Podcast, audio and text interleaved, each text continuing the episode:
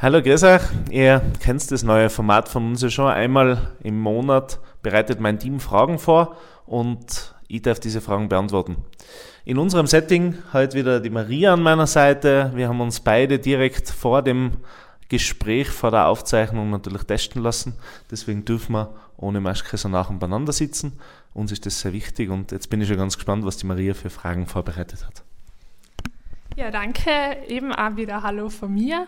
Ähm, heute stellen wir in Bernhard einmal ein paar Fragen zum typischen Unternehmensberater, was vielleicht einige interessiert. Und da starten wir gleich direkt mit der Frage, wieso braucht mein Unternehmen eigentlich einen Unternehmensberater? Eine sehr gute Frage, Maria. Ich bin der Meinung, dass der Spruch gilt, Schuster, bleib bei deinen Leisten. Gründer, Unternehmer seien Experten in ihrem Bereich. Oft einmal ist man aber so tief in seinem eigenen Bereich drinnen, dass man den Wald vor lauter Bäumen nicht mehr sieht, wie es in Tirol in einem Sprichwort so schön heißt, und einen Blick von außen braucht. Jemand, der eine andere Expertise mit einbringt, der Erfahrungen in anderen Betrieben, in anderen Bereichen schon gemacht hat, die wieder auf ein Unternehmen anwendbar sein der mir hilft, einfach einmal den Blickwinkel zu ändern oder den Schritt zurückzugehen und ein bisschen die Helikopterperspektive einzunehmen. Und deswegen ist ein Unternehmensberater aus meiner Sicht für jede Betriebsgröße und jede Betriebsart einmal prinzipiell wichtig. Du hast jetzt schon angesprochen, die Betriebsgröße. Jetzt ähm, gehen viele davon aus, dass es nur was für große Unternehmen ist. Und gleich dazu noch, wie kann der mir jetzt direkt helfen, also der Unternehmensberater? Also eindeutiger Unternehmensberater ist nicht nur was für große Betriebe. Auch Startups, die ganz frisch gründen und zum Beispiel an ihrem Businessplan bauen, sollten sich einen Unternehmensberater holen, der ihnen hilft, der sie unterstützt und der vermeiden hilft, dass man alle Fehler selber machen muss. Natürlich kann man Trial-and-Error-Prinzip machen. Das dauert aber erstens meistens wahnsinnig viel Zeit und zweitens kostet es einfach Geld, wenn ich Fehler mache. Ähm, also es gibt kein zu klein oder kein zu groß. Natürlich äh, geht es ein bisschen nach Umsatzgrößen, ähm, wo ich dann mehr in Unternehmensberatung oder weniger in Unternehmensberatung investieren werde. Ähm, aber prinzipiell kann ein Unternehmensberater mal in jeder Größe helfen. Ich muss immer schauen, dass ich den Unternehmensberater erwische, der für meine Betriebsgröße passt und der für mein Thema passt. Ein Unternehmensberater, der auf Führung spezialisiert ist, ist vielleicht nicht der richtige für Digitalisierung. Und ein Unternehmensberater, der sich hauptsächlich um E-Commerce oder internationalen Exporthandel kümmert, ist vielleicht nicht der richtige für Gründungen da einfach ein bisschen drauf schauen, auch mit den Unternehmensberatern reden. Der zweite Teil der Frage war, glaube ich, wie kann ein Unternehmensberater wirklich helfen?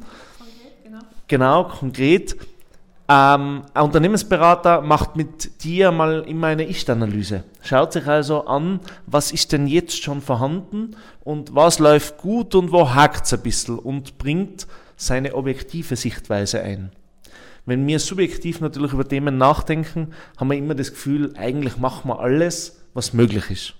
Ganz oft befinden wir uns aber in einer Bubble. Das heißt, wir haben das Gefühl, ich tue acht Stunden, zehn Stunden, zwölf Stunden am Tag alles dafür, dass mir Leute kennen, dass der Vertrieb gut läuft und schaue, dass ich überall der Beste bin. Und am Ende des Tages bin ich in meiner Bubble und erreiche vielleicht nur einen Prozent des Markts, den ich erreichen könnte. Der Unternehmensberater hilft da, geht in die Strategie rein und gute Unternehmensberater helfen dann aber auch in der Umsetzung. Papier zu produzieren ist einfach. Wenn man an große Unternehmensberatungen denkt, dann ist das oft einmal so äh, irgendwie dabei, den großen Papierstapel, den man sieht, wo Seite um Seite produziert wird. Strategie ist wichtig und auch Papier ist wichtig. Aber Papier ist ja immer geduldig. Und der Gründer braucht immer wen, aber auch ein KMU, der wirklich dann auch mit anpackt und der hilft, die Sachen auch umzusetzen. Schon ist man oft einmal überfordert, gerade im kleiner äh, strukturierten Bereich. Du hast jetzt eh schon ein bisschen erwähnt, aber nochmal zur Frage zurück. Ähm, viele wollen nicht nur jemand, der was redet und ihnen die theoretischen Sachen eben da vor ähm, sozusagen, sondern auch der was hilft, die Dinge mit umzusetzen. Könnt ihr das denn auch und wie schaut es dann mit euch direkt zu arbeiten aus? Also wir sind ein Unternehmensberater, der in seiner Philosophie und seiner Vision hat, dass wir hands-on sind. Wir haben verschiedene Experten, mit denen wir intern und extern zusammenarbeiten und wir bauen neben der Strategie ja tatsächlich die Umsetzung. Das kann im Vertriebsbereich und im Marketing sein, das kann aber natürlich auch zum Beispiel im Finanzierungsbereich sein, wenn äh, Mitglied äh, bzw. ein Betrieb Förderung braucht, Mitglied in unserer Mastermind natürlich, oder ein Betrieb eine Förderung braucht oder eine Kreditfinanzierung braucht oder einen Investor braucht. Ähm, nur jemand zu sagen, wie man Investor auswählt, ist zwar gut, aber wird trotzdem für den Betrieb wahnsinnig schwierig sein. Wenn er sich von uns begleiten lässt, dann können wir auch unsere Netzwerke nutzen und können ein bisschen Hand mit anlegen und dadurch wird es am Ende des Tages erstens viel schneller und günstiger. Okay, danke. Ähm, nehmen wir jetzt mal an, ich habe jetzt wegen Corona große Umsatzeinbußen. Könnt ihr mir da direkt helfen, beziehungsweise was könnt ihr für machen? Ja, ganz viele Betriebe und auch unsere Kunden haben durch Corona vielfach große Umsatzeinbußen. Betriebe sind zu, äh, man kann vielleicht gar nicht aufmachen oder man hat nur einen eingeschränkten äh, Öffnungs, äh, nur eingeschränkte Öffnungszeiten, nur eingeschränkten Ladenverkauf. Und da kann man was machen. Das ist mal die, die ganz wichtige Botschaft. Man kann was machen. Erstens gibt es äh, zahlreiche Zuschüsse vom Staat, die zugegebenermaßen nicht ganz leicht zu beantragen sind, aber wo man einerseits äh, staatliche Zuschüsse aus der Corona-Hilfe, aber auch gerade jetzt Förderungen beantragen kann. Dabei helfen wir natürlich. Wir haben eigene Förderexperten, die mit uns zusammenarbeiten und die helfen, die passende Förderung zu finden. Für uns speziell gibt es aber auch noch eine Förderung, die aufgelegt worden ist, um eben speziell im Corona-Falle zu helfen. Die Beraterförderung gibt da die Möglichkeit, 12 Stunden Unternehmensberatung anzukaufen. Davon werden 50 Prozent gefördert und da können wir wirklich in der Strategie helfen, aber auch schon in der Umsetzung. Ein weiteres Thema ist natürlich Neupositionierung gerade jetzt, wo Corona so zugeschlagen hat und wo man weiß, dass man im Betrieb vielleicht eine Schwachstelle hat, weil eben es möglich sein kann, dass man einen Komplettausfall hat oder zusperren muss, muss man sich auch ein bisschen um das Geschäftsmodell Gedanken machen, muss sich vielleicht ein bisschen neu positionieren, muss mehr digitalisieren und Digitalisierung mehr mit reinholen. Und auch da helfen wir natürlich und auch da gibt es derzeit sehr gute Fördermöglichkeiten. Und wenn ich mich jetzt dazu wirklich entschließe, einen Unternehmensberater aufzusuchen, jetzt gibt es so viele Berater am Markt, die versprechen einen Himmel auf Erden. Ähm, wie finde ich denn da jetzt den richtigen und worauf muss ich besonders achten? Wahnsinnig gute Frage. Ihr kennt alle die Social Media Anzeigen. Äh, buch mich jetzt und verdiene nächstes Monat 10.000 Euro pro Woche.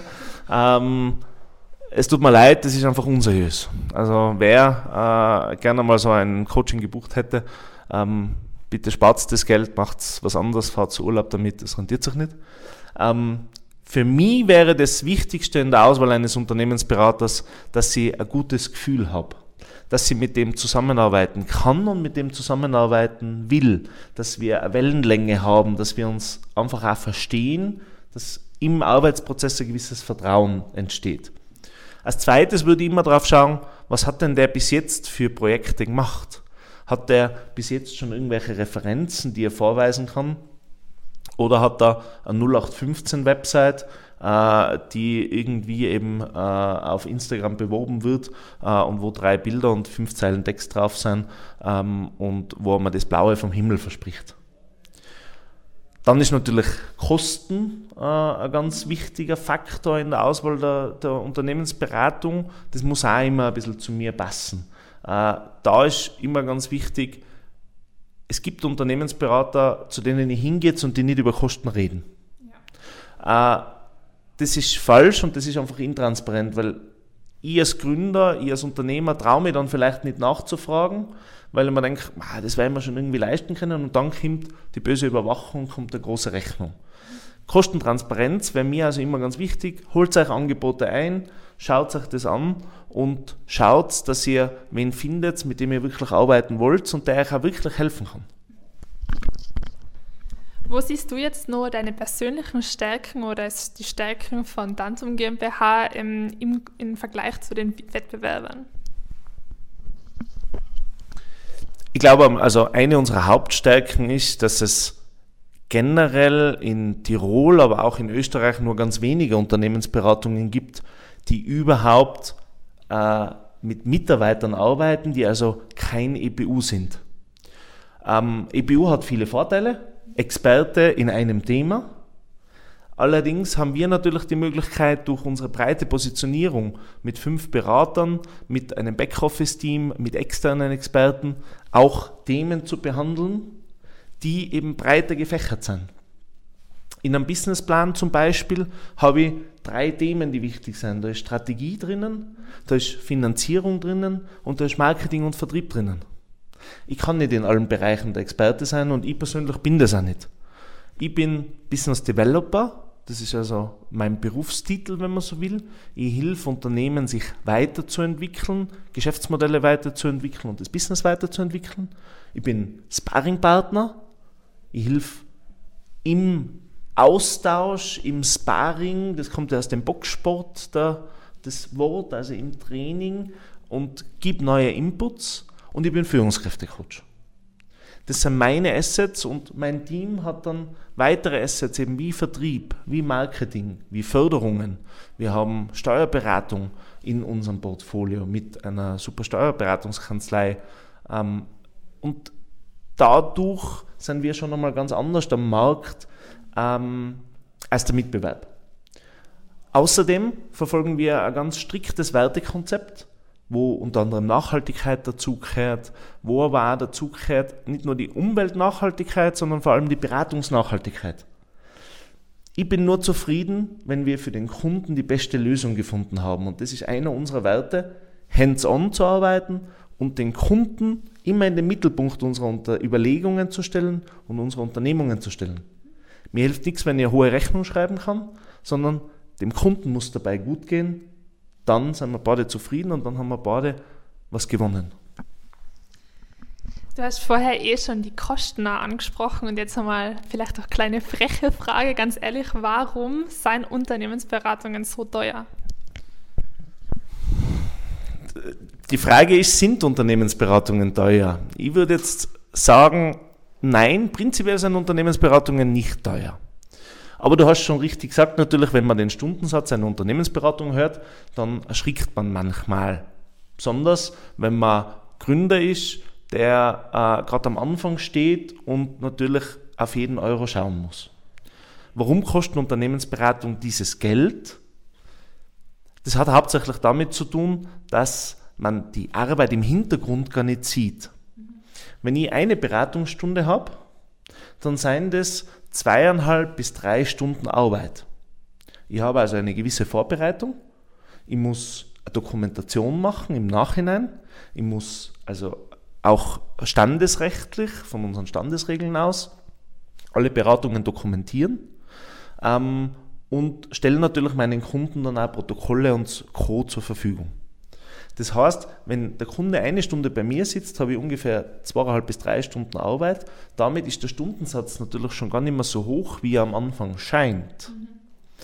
Jetzt ist das auch der Grund, warum Einzelstunden immer teurer sein natürlich als zum Beispiel Tage, Beratungstage oder auch größere Beratungseinheiten. Wenn ein Berater natürlich fünf Stunden an einem Projekt arbeiten kann und da dabei bleibt, ist die Nachbearbeitungszeit insgesamt natürlich im Verhältnis kürzer. Aber äh, Unternehmensberatungen kosten Geld. Allerdings, und das war mir immer wichtig und das ist auch, wenn wir mit Kunden arbeiten, für mich ganz wichtig. Wir sind eine Unternehmensberatung, die die Philosophie hat, dass wir zwar ein Geld kosten und wissen, was wir wert sind, aber bei unserem Kunden durch das, was wir beraten, durch die Strategieänderungen, wenn der Kunde wirklich mitarbeitet, das ist die Voraussetzung, ein Vielfaches wieder rausholen können. Und dann rentieren wir uns. Und für uns ist wichtig, dass wir uns rentieren, weil wir wollen langfristige Kundenbeziehungen. Gut, vielen Dank. Ja, als Abschluss habe ich noch eine ganz eine kleine witzige Frage. Wenn das Unternehmen ein Tier wäre, welches wäre es? Puh, das ist eine schwierige Frage. Ein Tier. Ich habe jetzt kurzzeitig an Känguru gedacht, weil ein Känguru die Chance hat, ganz hoch zu springen, weil ein Känguru sehr viel Kraft und Ausdauer hat. Ich muss ich mir auf ein Tier festlegen. Du kannst ja zwei sagen. Ich würde fast sagen, dass ein Tier nicht ausreichend ist, um Unternehmertum zu beschreiben. Man braucht vermutlich den Mut eines Löwen. Man braucht die Kraft und auch dieses, manchmal dieses mit dem Kopf durch die Wand von einem Stier. Man braucht die Sprungkraft und die Höhe und das Durchhaltevermögen eines Kängurus. Ähm, manchmal muss man sich vielleicht da festbeißen wie ein Krokodil.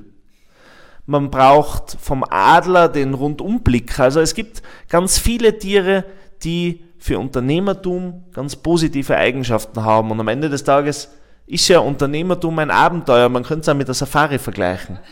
Also, ich finde die Frage lustig. Habe die Frage in der so noch nie gehört. Da habt ihr ganze Arbeit geleistet. Aber ja, also ich würde mir darauf festlegen, dass es mehrere Tiere sind. Aber es ist auf jeden Fall eine Safari, die sich lohnt. Und die sich lohnt, den ersten Schritt zu machen. Oder auch, wenn man mal hingefallen ist, und das ist auch ein Thema, wieder aufzustehen. Gut, danke. Also ich bedanke mich auch sehr bei dir auf jeden Fall. Vielen Dank. Jetzt kannst du uns auch gerne mal Fragen stellen, was ich das nächste Mal in Bernhard fragen kann. Und ja, danke fürs Zuhören. Danke.